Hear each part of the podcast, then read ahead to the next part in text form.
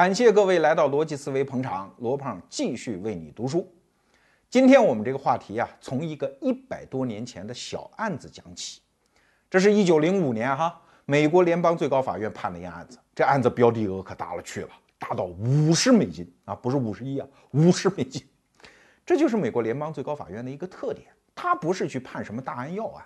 而是这个案子的意涵牵扯到对美国宪法的解释的时候，联邦最高法院才会出手。那这案子怎么回事呢？这得说到八年前，一八九七年的时候，纽约州通过了一个叫魏斯曼法案，是一个保护劳工的法案，说从此工人给资本家打工，在我们州每天最高工作时长十个小时，一周最多六十个小时。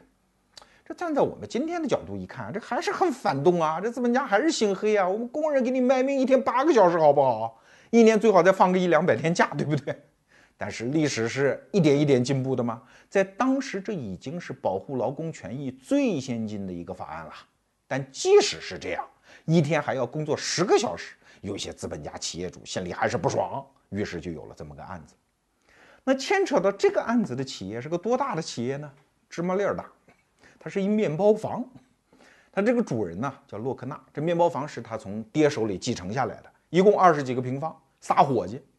你想这面包房啊，他早饭也卖，晚饭也卖，起早贪黑，前面还有准备，后面还有洗洗涮涮，所以尤其你想四个人的企业嘛，有时候上下班时间就不是那么太严格。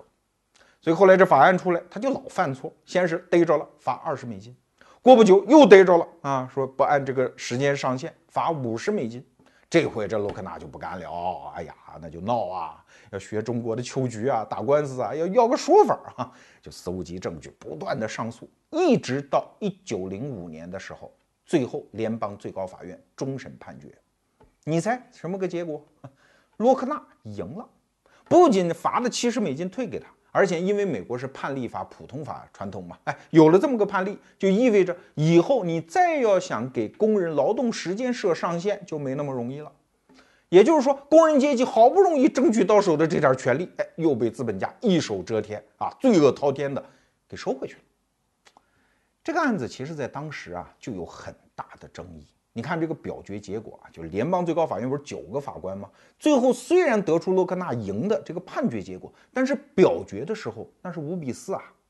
往往出现这种表决结果的时候，就说明在社会的精英阶层里，关于这件事的是非对错也是处于一个尖锐的对立和明显的分裂之中，达成的这个结果也是处于一个脆弱的平衡。对底层老百姓讲呢，也是这样。那讲个有趣的例子。大家还记得吧？我刚才讲纽约州通过那个法案的名字叫魏斯曼法案。可是要知道，给洛克纳打官司的这个律师也叫魏斯曼。那这两个魏斯曼啥关系啊？我告诉你啊，同一个人。这个人前半辈子呢是面包师傅工会的一个秘书啊，同时也是个律师。他就站在工人阶级立场上，向资本家要权益，所以推动魏斯曼法案的立法。可是后来他创业了啊，他觉得我是企业主了。那这个时候，大家中国人知道吗？屁股决定脑袋啊！他坐到了资本家的位子上，他就不这么想了。他觉得，哎呀，这原来通过这法案，这什么玩意儿嘛？我们资本家和工人达成的协议，这是我们之间的事，关你国家什么事？你立什么法呀？捣乱嘛！所以他就借助这个机会，又去帮洛克纳打赢了这场官司，推翻了自己原来推动立法的这个法案。哎，所以你看，这在民间当中，它也是尖锐对立的。但是这个时段。是一个美国历史上的一个很短的时段啊，洛克纳其实赚大发了，你知道吗？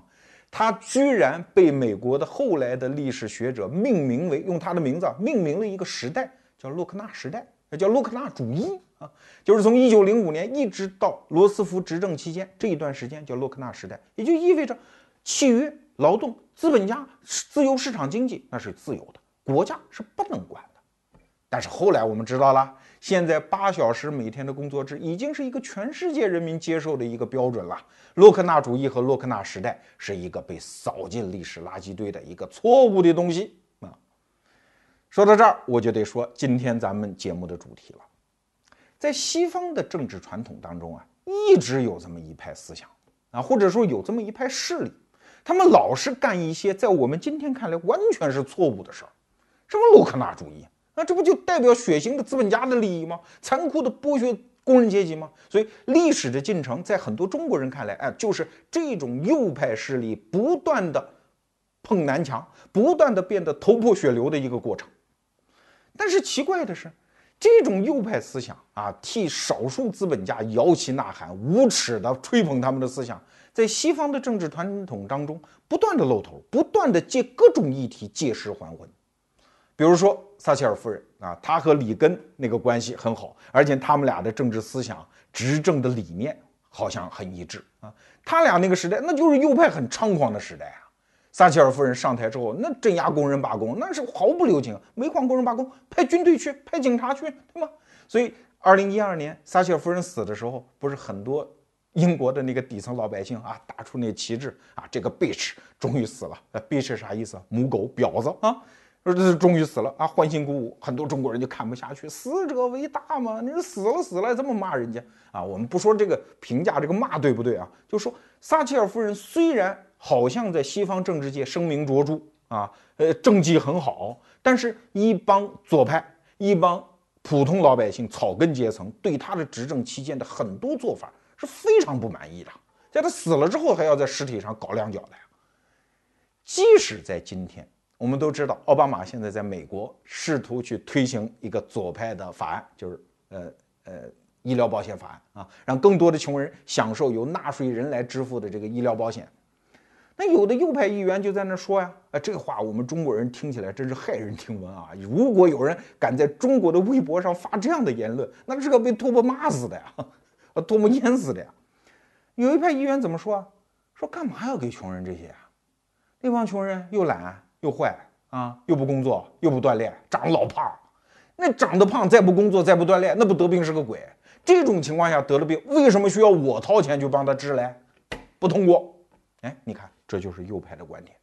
在我们今天这种伦理立场上来看，这好像不正确吧？这好像有点太血腥了吧？啊，甚至有些这个公知讲，这简直就是纳粹言论嘛。没错。在西方的政治历史的长河当中，一直有这样的一种右派思想。如果你说仅仅是出于一个道德上的批判理由，而说你这个太坏了，如果我们仅仅解释为这是坏人嚣张，那我们看这个事情就太浅了。为啥呢？因为你想，如果他仅仅是为资本家说话，那资本家好歹是一小撮啊，富人也是一小撮呀。那为什么在大选当中，他们还经常能赢呢？最典型的就是小布什啊，小布什就是典型的右派共和党人啊，是一个典型的美国传统的保守主义右派，但是他还赢啊，他毕竟当了八年总统，虽然离任的时候声名狼藉，对吧？而且有的人给他测智商，说这个父子俩，他九十一，他老爹九十八，老布什啊，克林顿民主党总统一百八十几那个智商，说俩笨蛋嘛，然后话都说不清楚，而且他从来不掩饰自己极端保守主义右派的这种政治立场。但是，居然他在二零零四年大选的时候，把他那个对手，就民主党那克里，现在美国国务卿那个家伙啊，打的是大败涂地呀。为什么？老百姓有选票，选票的绝大部分构成是穷人，穷人为什么还要把选票投给这些只为富人说话的血腥的右派？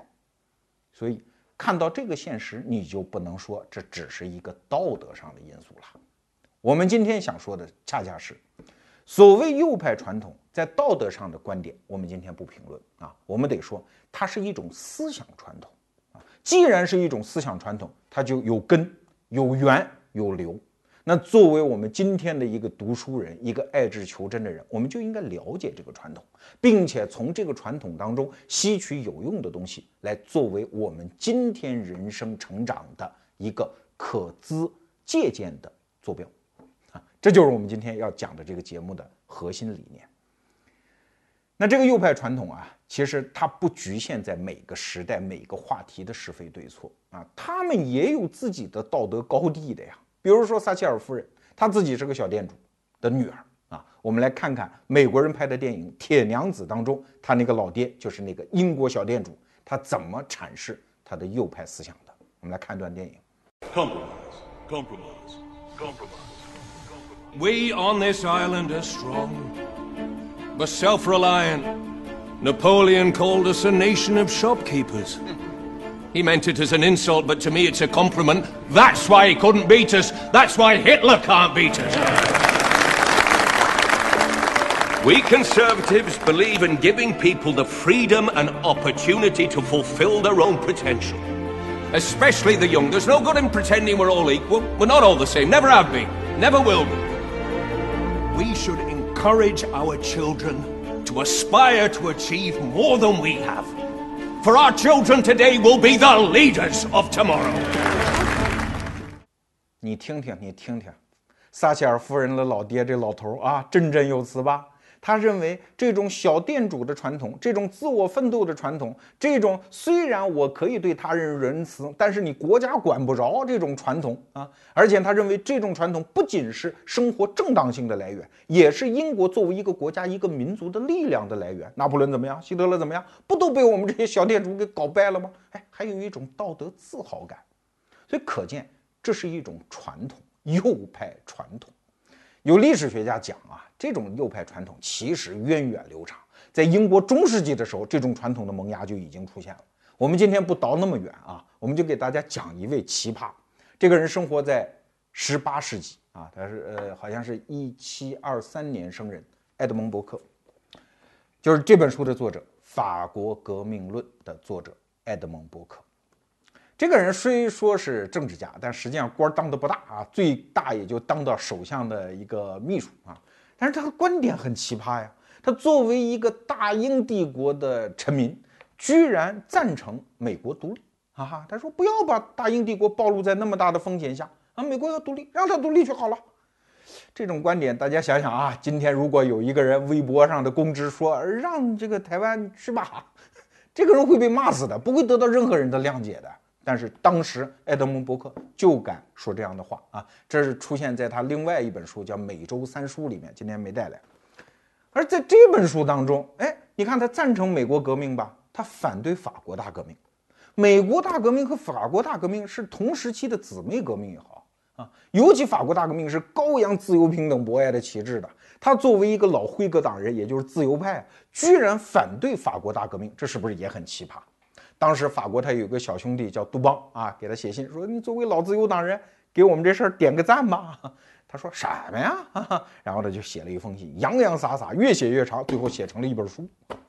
在这本书当中，他就说：“你们法国大革命怎么样？”你们斩断了这样的一个传统，我现在凭什么给你做判断啊？我得等你们整个的这个革命之后的结果和新时代的什么军事啊、民生啊、经济啊、法律啊、秩序啊这些东西再磨合好，我才能判断。哎，这是刚开始的一句话，后来就是一条一条把法国大革命骂了一狗血淋头啊！包括在一七八九年法国大革命刚开始的时候，就洞见了后来法国大革命的一系列的恶果。所以你看这个人是不是奇葩啊？当然，爱德蒙·伯克生存的那个年代有一个词儿还没有被发明出来，这个词儿是十九世纪三十年代才出现。而这个词儿发明出来之后，就供奉这位爱德蒙·伯克为他们的开山祖师爷。这个词儿叫保守主义。这爱德蒙·伯克开创了这一派思想传统之后啊，其实分歧也很大。比如说我们的革命导师啊，马克思，马克思就看透了他。马克思说：“你真是个流氓嘛！啊，你骂法国大革命，你肯定是拿了英国国王的贿赂，你才站出来骂。你支持美国独立，就是因为你拿了美国殖民者的贿赂，你才这么说啊！你是个资产阶级下流胚啊！这事儿，这个不是我栽赃啊，马克思就这么说的。但是也有一派西方的政治学者啊，包括政治家，很崇拜他呀，比如说丘吉尔，比如说撒切尔夫人，认为。”爱德蒙·伯克是他们这一派保守主义思想传统的祖师爷，甚至是精神导师。所以今天你看，我们触及到了一派源远流长的传统啊！他们在历史的每一个时刻都是以反面人物，甚至我们今天看来有点跳梁小丑的那个角色跳出来啊，喊一些我们今天看来完全不正确的话，但是他们却是一个自我感觉良好的传统。那到底这个传统是什么呢？啊，接下来你两个办法。第一个办法呢，你把这三本书读完，撒切尔夫人的《唐宁街岁月》和埃德蒙·伯克的《法国革命论》这两本书，其实我都没有。这是我们知识策划本期的知识策划李源同学的啊，他让我看的。刚才我们夸下海口啊，今天要给大家说一说保守主义的传统。哎呦，这个任务实在是太难了，因为这个传统的源流是那么的复杂，那么的浩浩汤汤。比如说吧，其实保守主义者自己就打成一团，每个人在这个传统当中的定位，其实自己也未必认。比如说我们刚才讲的埃德蒙·伯克啊，他其实是辉格党人。而现在的英国保守党呢，是当年的辉格党的死对头托利党演变出来的啊，所以你说埃德蒙·伯克他到底是不是保守主义者啊？这个也说不清楚，因为他活着那个时候还没有这个词儿。再比如说，二十世纪的一个保守主义传统里面的大师哈耶克，他自己其实就写文章骂过保守主义，那你说他算不算保守主义者？那所以这个账啊就不能细算，我们只能往后退几步。站在一个历史相对隔一点的距离上再来看这个传统，所以啊，做这期节目啊，我们也实在是努着劲儿哈。我跟这期的知识策划李渊同学，我们开了好几次会来解决这个问题，说怎么能用最短的时间把它说清楚。最后我们决定跟大家聊这个传统当中的三个特征。第一个特征呢，就是保守主义的知识论，就是他们怎么看待这个世界的知识。关于知识啊，其实一直有两个传统，一个传统叫建构论，一个传统叫扩展论。啥叫建构论呢？就是人牛逼啊啊！我们是有能力用理性的光芒照亮这个世界的，所以我们有可能去设计一个天堂啊。面对北京城，你说啊，这边海淀区啊，学校，朝阳区工厂，然后设计啊啊，一张白纸可以画最美最美的图画，这叫建构论。还有一种呢，叫扩展论。说人呐，其实很卑微。每一个人知道的东西，人的理性光芒能够照亮的地方，只有那么一丁点儿啊。所以对人的理性的前途和能力，其实特别悲观。但是又有一条扩展论也不悲观，他认为这些一个一个人的细碎的知识，如果让它自发生长，一点一点拼接，哎，没准儿也会长出一个很繁盛的东西。所以，如果简单的讲，建构论就是。我想建造一个天堂，而扩展论是我们可以等待一棵大树的生长，所以这是关于人类知识两种不同前景以及不同禀赋的两种完全不同的认知。保守主义者当然就是站在后者了，他觉得人别牛啊，我们对于这个世界的理解其实是很小很小的一点。你比如说撒切尔。他的执政方略当中，其实遇到的一个天大的问题，当时就是欧洲统一的局势。有一个方面，他就非常积极的赞成，比如说欧洲共同市场的建立啊，这个推动，因为英国人的经验嘛，小业主的经验嘛，啊，搞共同市场这个是对的。但是如果一旦谈到我们搞个欧元好不好啊，撒切尔夫人就摇手，这这不行啊。所以后来他下台，其实也有这个原因，因为他坚定地反抗这样的一个用人类理性设计出来的、跟传统完全脱节的一个天堂一般的途径。他有一次在下院做讲演的时候就讲说：“我的政府只相信英镑啊，因为英镑是人类历史一点一点的经验知识堆出来的这么一个东西，而那个欧元呢是人设计出来的东西。他好像很聪明，但我怎么知道嘞？”你看，这就是一个典型的保守主义态度。埃德蒙·伯克当年就是这样。他为什么每周三书啊，《法国革命论》《法国革命论》这本书里面，他批判法国大革命呢？他说：“你们这帮第三等级啊，拿着几本知识分子的书，天天要闹革命。可是你们有什么行政经验啊？你们的知识系统对这个国家怎么对接？你们自己搞清楚了吗？那个路易十六看着也不是很坏嘛，你们杀了他干什么呢？”要想学宪政，你看我们英国人怎么玩的？我们从来不搞什么宣言呀，什么宪法，到现在英国也没个宪法，是吧？我们英国的所有的法律都不是为了建造天堂而设立的，我们都是为防止那个最坏的情况出现，而一代一代人根据一件一件最具体的事儿，我们设计出来的啊。所以你让我们英国人把所有的法律系统打翻，造一个红彤彤的新世界，我们办不到。所以你看。这就呈现出了人类历史上两种完全不同的思想进路，对吧？相信理性的力量，他就觉得，哎呀，这个知识，人类嘛，这个总有一天会把它搞清楚的嘛，对吧？有了牛顿这样的底子，然后一代一代的科学家，总有一天世界的真容会暴露在我们面前。所以，只要出一个圣人啊，像中国人说的“仲尼不出，万古如长夜，是夸孔子的，对吧？哎，只要出现一个像牛顿那样的人，像斯大林同志那样的人，什么白头山血统，什么哪个地方一声炮响给我们送来一个什么什么理论，那我们就天下光明。但是保守主义者不相信这一套，哈哈，他们老觉得那个设计出来的东西不可靠。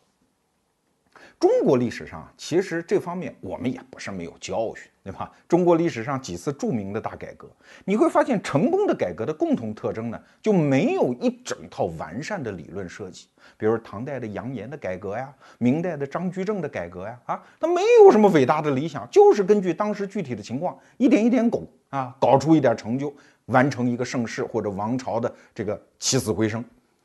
但是那些轰轰烈烈的有伟大理想的革命，通常结果都不太好啊。最著名的一个是王莽，一个是王安石。王莽嘛，那就觉得，哎呀，这个理论设计我们还搞什么嘞？圣人周公当年玩的那个周礼已经完全搞成了嘛。其实后来科学家就是历史学家考证，周礼不过是战国时代的一些知识分子写的啊。那王莽不知道呀，他觉得圣人写的那还有错吗？照这来，结果最后天下大乱。王安石是不信什么圣人了啊，什么这这天命不可畏那一套三不畏嘛，对吧？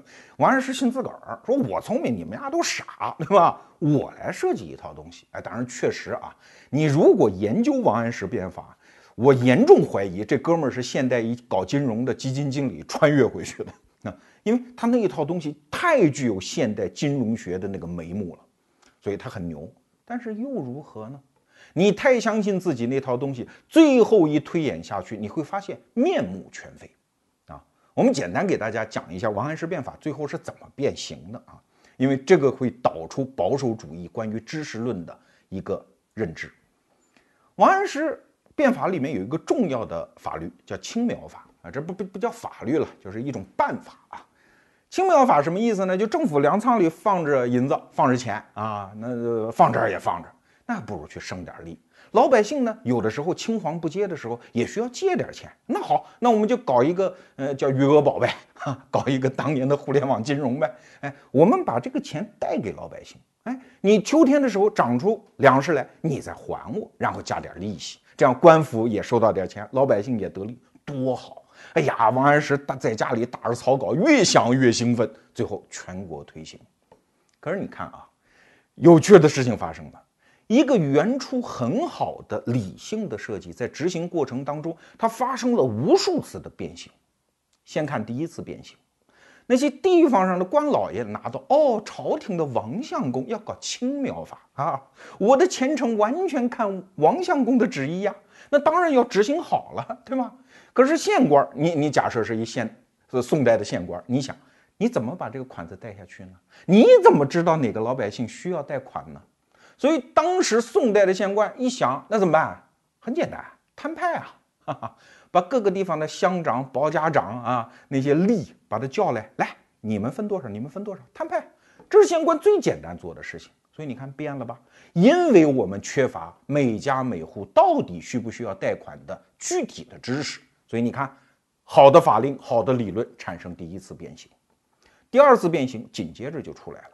啊，那些包家长、那些贪官污吏拿着这个任务回到村里啊，平时看张三不顺眼啊，王相公说了，朝廷有令有圣旨让你们贷款，敢不贷吗？我知道你不需要，哎，对不起，你必须贷，这成了他害人的一个手段，对吧？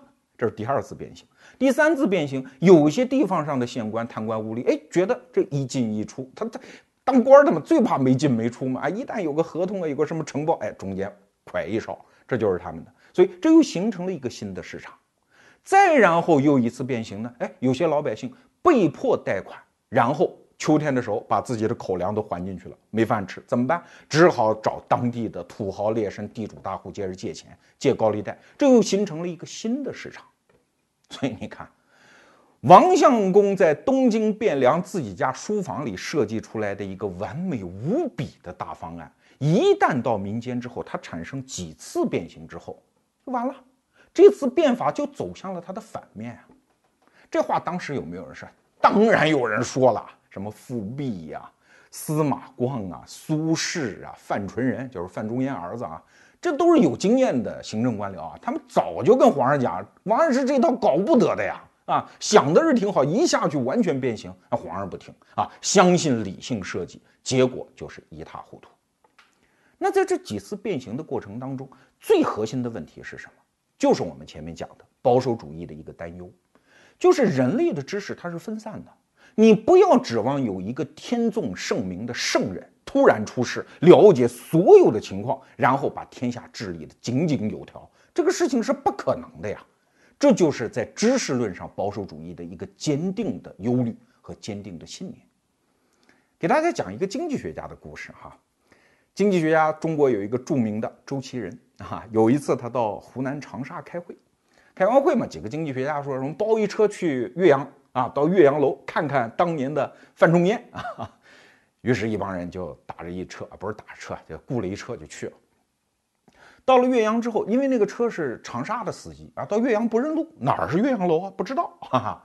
这个时候你就看周其仁聪明，因为经济学家嘛，他说不认路啊，没关系，这样你放我下去。周其仁下了车之后，打了一当地出租，然后说跟后面的车说跟着我这车走，然后跟师傅说走岳阳楼。你看这个简单的情境里，其实包含了一个深刻的经济学道理。就是知识这个东西，你不要觉得是大知识分子才有。周其仁这样的大经济学家，知识固然丰富，但是在岳阳怎么走到岳阳楼这个具体的知识，你周其仁不知道，那怎么办？向劳动人民问呢，当地的出租车司机知道啊。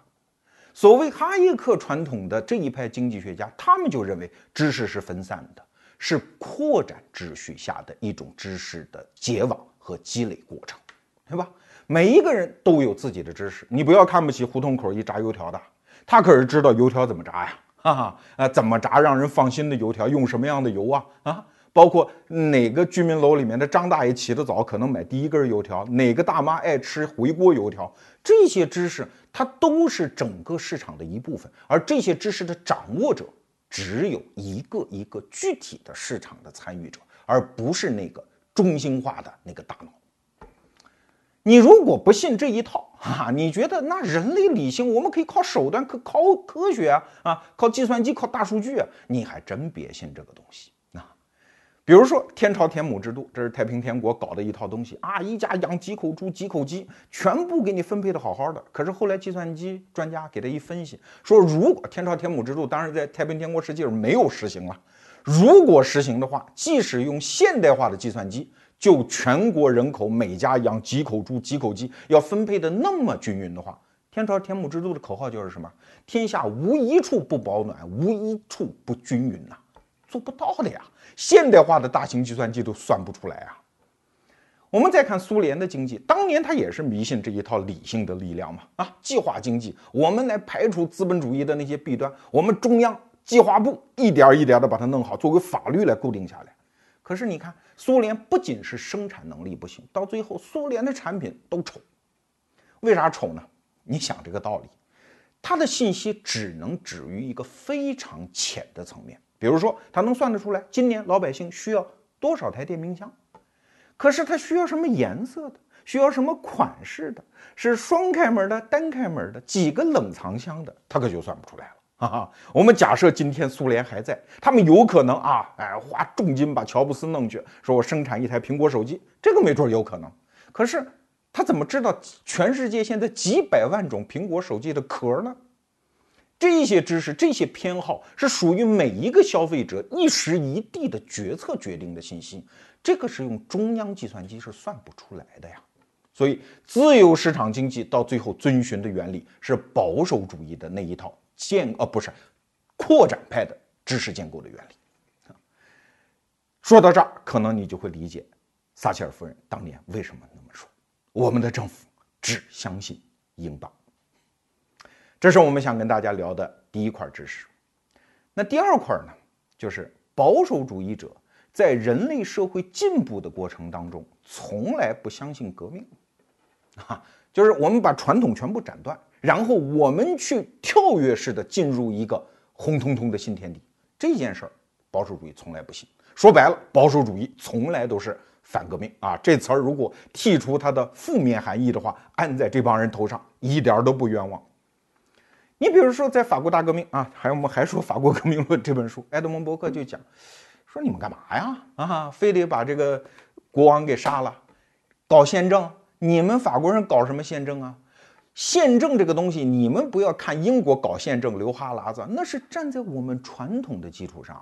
我们有当年的大宪章啊，有所谓的光荣革命，我们是一点一点垒出来的。哦，你们今天学我们，然后一下子就能跳跃到那样，门儿都没有。你们有你们的传统，你们应该建立在你们的传统上，一点一点往前走。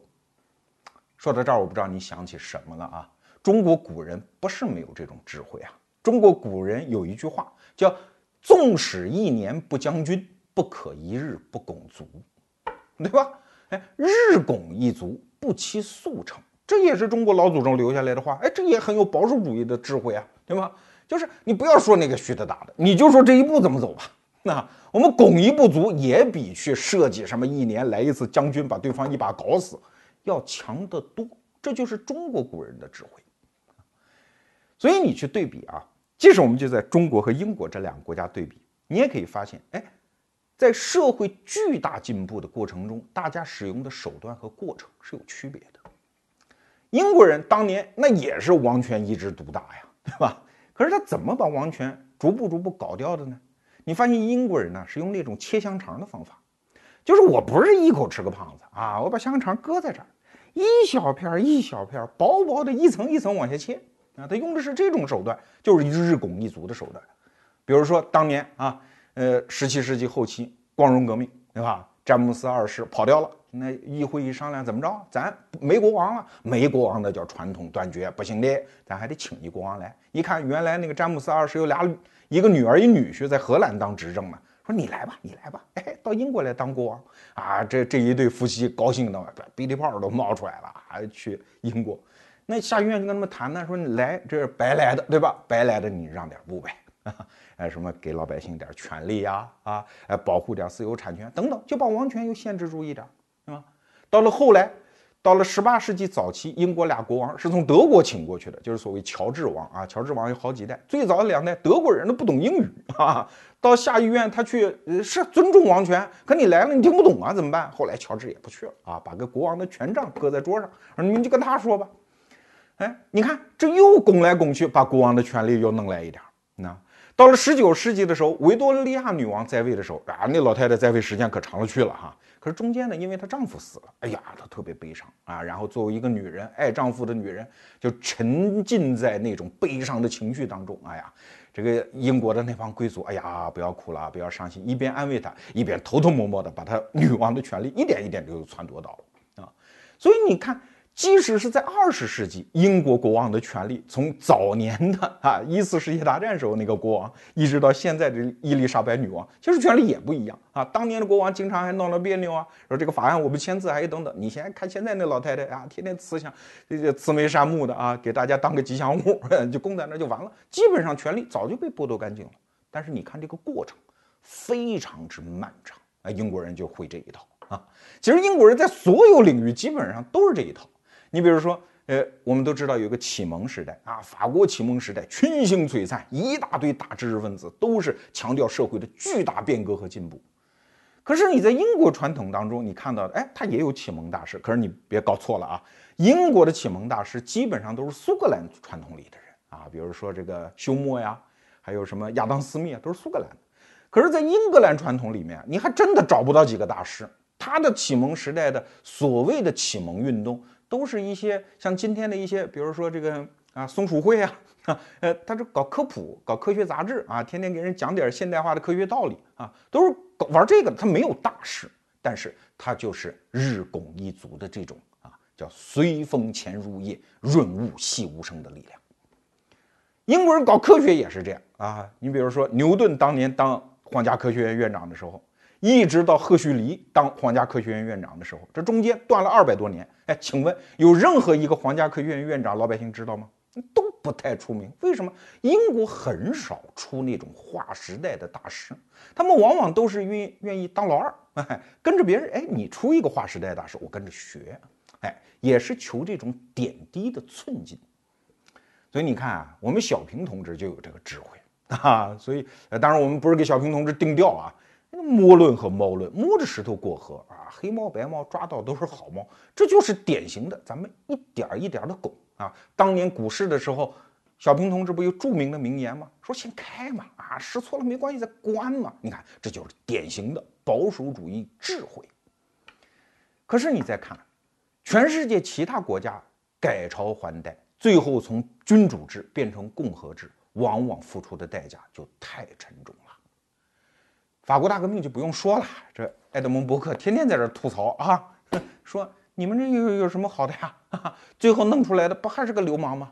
包括这本书，这也是著名的一本书啊，《旧制度与大革命》，王岐山先生经常推荐的啊，托克维尔法国人写的书，他也在讲法国大革命搞来搞去，最后有什么成果？好像没有什么进步嘛，还是圆还原嘛，法国社会的面貌没有太大的变化嘛。但是这个时候已经血流成河了。我还记得雨果在九三年里面写过一句话，说：“你看路易十六被杀的那一天啊，好像解恨吧？但是我告诉你，距离罗伯斯皮尔上断头台也就十八个月了，距离丹东死也就十五个月了，距离马拉死也就五个月了。这个时候，从历史后端你再倒回头来一看，什么人捞着好了嘞？木有啊！中国也一样，当年我们要搞革命。”把满清皇帝的皇冠打落在地，这个理想当然好，救亡图存嘛，这个没有问题。可是，一旦你的所有的目标和手段都要诉诸于革命的话，你就会发现啊，他在手段上会出现一点点的异化，让当时的人也很纠结。章太炎当年就讲过一句类似的话啊，那是革命家的这个这个文胆啊。章太炎就说说现在啊，我们就是要革命啊。你满清啊，你给善治我们都不要，啊，我们就是要革命，反正就不要你们，啊，就这个话呢，就有点像这个将近几十年之后啊出现的一句话，叫宁要社会主义草，哎，不要你们爱新觉罗家的苗，就有点这个意思。我们就说他是怎么去叫异化的，首先是手段上的异化啊。比如说，一九零五年的时候，清廷派五大臣出洋考察政治，那是个改革呀，好不好？就革命党说那哪成？你哪能改革？你一改革，你不就延寿了吗？你不就还苟延残喘了吗？你不还就变好了吗？你变好，我怎么革命呢？哎，所以那个革命党人吴越啊，弄炸弹给他炸了，在前门火车站给他炸了，有人受伤，哎，这个事情就延迟了。那我们隔了一百多年看，你这革命党干的对不对了？啊，这就已经发生一个伦理上的纠结。更深刻的伦理上的纠结是发生在我老家安徽啊，那时候安徽省会在安庆，安徽当时一九零六年的时候，安徽的巡抚叫恩明，这个人说实话啊，那不是混蛋，那不是代表满清腐朽王朝的，那个家伙是一个非常开明的官员，那上任之后就是搞教育啊，推行各种新政啊，这个徐锡麟就是后来刺杀他那个革命党人，那是被作为新派代表。送到他面前的，哎呀，恩明一看，宝贝儿啊，这个这个革命啊，不是革命党人，这新派人物啊，这要用啊，重用他啊。最后，徐锡林把这个恩明给干掉。他们俩当时其实叫义属，这个怎么说呢？真的是有恩师和弟子之间的那个关系。所以后来徐锡林被逮着之后，因为那时候恩明已经死了嘛，当时问案的官员就审他，徐锡林上堂就问。说这个恩明大人现在情况怎么样？那审案的官员说：“你他妈还有脸问啊？说你害的，那待你多不薄啊！你还这样，你好意思问吗？”哎，徐锡麟说了一句话，说：“问他是属于我们的私人交情，杀他是属于国家正义啊！”大概就讲了这么一句话。这话呢也讲得通啊，但是你不觉得这里面已经有一点这种伦理上的纠结吗？啊，已经有一点强词夺理吗？只要你去做一个跨时代的革命，往往这种难题就会留在具体的人和事里面，让当时的人面临艰难的选择。而保守主义讲的那一套呢，就慢慢来，切香肠，日拱一卒，他反而没有这些烦恼。哈哈，这就是保守主义在社会进步上的价值观。那还有一条就是。保守主义是不是怂人呢？你听我前面讲这两条，不就怂人吗？对吧？不相信伟大的理性，不相信辉煌的革命，一点一点拱，像一只土拨鼠一样，一点一点的打洞。所以保守主义是不是一帮弱者呢？听了刚才那两段，你心里可能会说什么革命怎么搞，左右派怎么分，关我鸟事？哎，确实，逻辑思维之所以今天选择保守主义这个话题，还恰恰不是想说中国向何处去啊这种高大上的命题，我们恰恰是想说，当代社会的每一个个人在面临最具体的选择的时候，我们能从保守主义这个源远流长的思想传统当中可以吸取什么样的养料？这保守主义这个东西啊，它整套价值观听起来特别像中国人讲的那句话。叫脚踩西瓜皮，滑到哪里是哪里，是一种二流子哲学。听起来啊，因为他既不相信理性，也不相信智慧，既不相信权威，也不相信圣人，那他信啥呢？哎，保守主义者会给你一个答案，信自个儿啊！哎，你看，所以保守主义它恰恰不是一种贴地爬行的土拨鼠哲学，它是一种强者的鹰的哲学。比方说哈。这本书，它的作者叫刘军宁，是中国研究保守主义的一个著名的学者。原来他有一本书就叫《保守主义》啊，他今年突然捧出这么一本，叫《投资哲学：保守主义的智慧之灯》。其实我也不知道刘先生投资的成绩怎么样啊，但至少这本书里他讲了几个有趣儿的观点，是出于保守主义理念的一套投资心法。比方说，他说啊，你千万不要信什么宏观经济趋势。那个东西让经济学家去分析好了，那个东西就算分析出来，跟你当下具体投资毛关系也没有啊。如果宏观经济形势也分析得出来，这种趋势和具体企业的盈亏关系也可以分析得出来，那计划经济不就搞成了吗？啊，之所以搞不成，就是因为细碎的市场的投资机会是由分散在每个人脑袋当中的知识和具体的交易来决定的，这个东西跟宏观趋势没什么关系啊。所以投资者千万别看宏观形势，你看。这个反常识吧，再有一个就是千万不要听内幕消息啊！那个你看股市红火的时候啊，卖菜的老太太都有内幕消息，不要听。为什么？因为它干扰你积累经验，经验是唯一最珍贵的东西。这个东西需要你去一点一点摸索，甚至交学费去获得，而不是靠内幕消息。那个东西你依赖多了，会严重干扰你的投资经验的积累，而且。会没准儿把你暴露在一个巨大的不可控的风险之下，所以你看，这就是保守主义的投资哲学啊！当然，你按这个投资亏了，别怪我啊，这只是我介绍这本书。保守主义作为个人的一种选择，它实际上是一个相信自己的强者选择。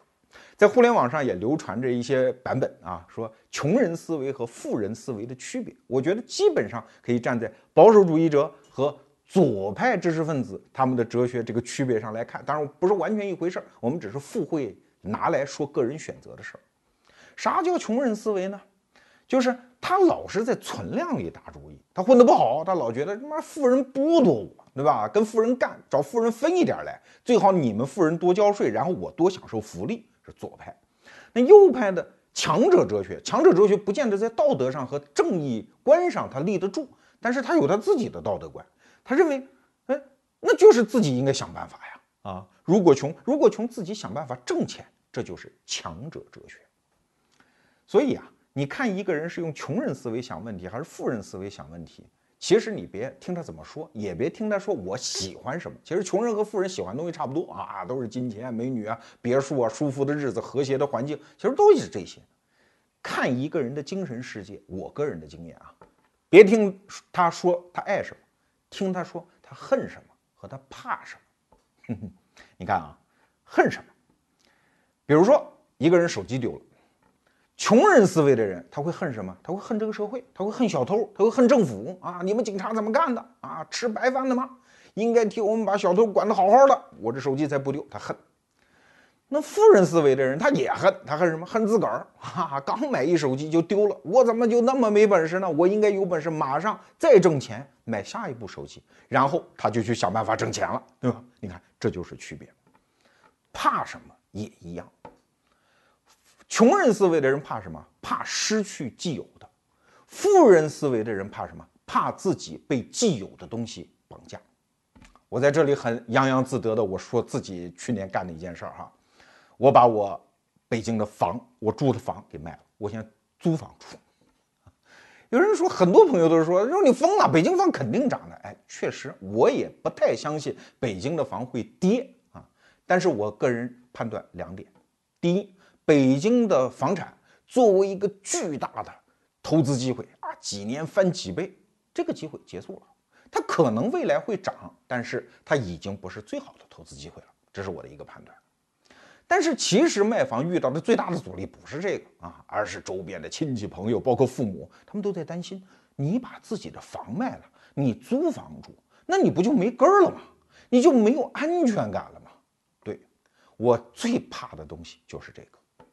你想，如果我有房，国家出来一个什么规定，什么不动产登记？啊，什么所有的规定，哎呀，我都在分析，这会不会影响房产的价值啊？我现在拿计算器一算，我这个房产多少钱？如果那个政策出来之后，它会不会跌价？我天天都在惦记着我生命中财产的存量，我怎么能够容忍我的生命这么堕落下去呢？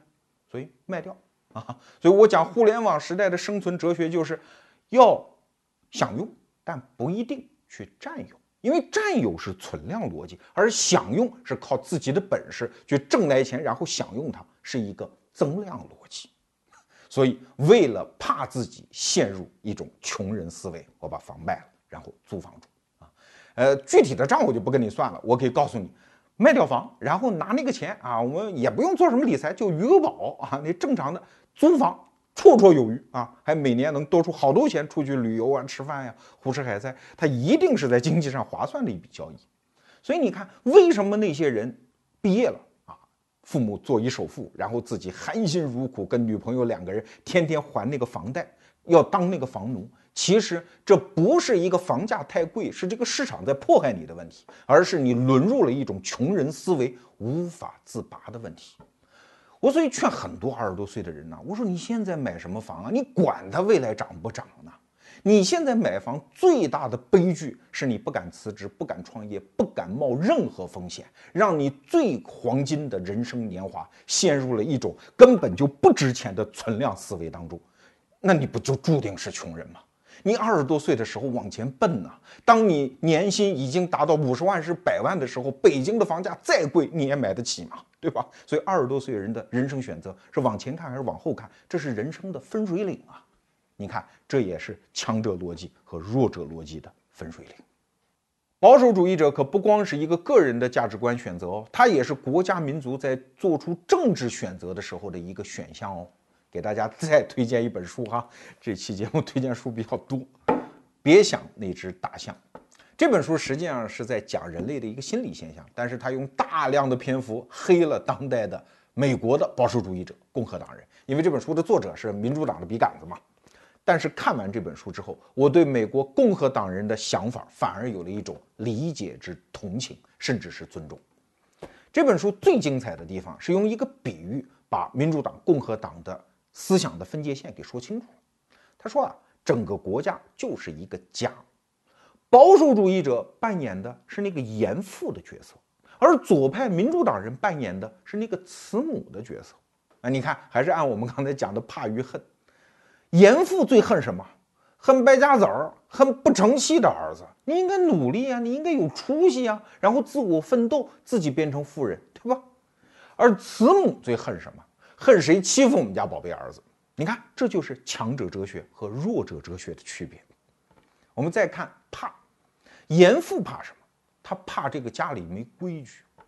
老大有本事奋斗，老大就应该是富人。哎，小儿子小儿子没本事，没本事受穷啊！只要饿不死你，你受穷活该。这叫规矩啊，这个不能破。而慈母就不这么想，慈母最怕的是整个家庭不和谐啊，不均匀。哎呀，老大你挣那么多钱，你看你弟弟混得不好，给个十万八万的也不要紧嘛。你弟弟马上结婚，掏五十万，对吧？这就是慈母的想法。所以用这个比喻，你基本可以把美国政坛上现在所有的话题啊，甭管是堕胎呀、枪支管理呀、征税呀、穷人福利呀，所有这些分歧，基本上在这个框架里面都可以理解清楚。说到这儿啊，其实我们就可以理解前面我们讲的一个悬念哈，就为什么整套保守主义右派的政治哲学都是替富人说话，而富人人数少，他们的党派还老能选上来，因为。他们是一种坚定的价值观，很多人选民就说啊，接受采访的时候，说谁对我有利啊？当时民主党人的候选人对我有利啊，他上台给我们发福利啊。但你为什么选共和党人呢？因为我信他那一套啊。所以虽然富人并不占有多数，但是你看零四年布什那场大选啊，投他们票的百分之六十几的人，他们不是都是富人，而是他们信那一套。所以你也可以理解美国当前政治的一个生态上的一个特征，就是共和党人呢，虽然显得傻傻的、笨笨的，而且土啊，而且往往都是信宗教，是那帮人啊，呃，比较保守，呃，甭管是伦理上还是行为习惯上，但是他们抱团儿。因为他们是用价值观，是用传统凝聚起来的一个集团，而民主党人呢啊，个个聪明，但是不抱团啊，有的人跑环保，有的人为同性恋呼吁等等，他们之间没有那么团结。那这也是这本书里作为一个民主党人痛心疾首的一点。说到这儿，我不知道你理解不理解我下面这个结论，就是很多右派保守主义者，他们具体的观点听起来反动。反革命啊，替富人说话，残忍无情，整个就是一美国任志强啊！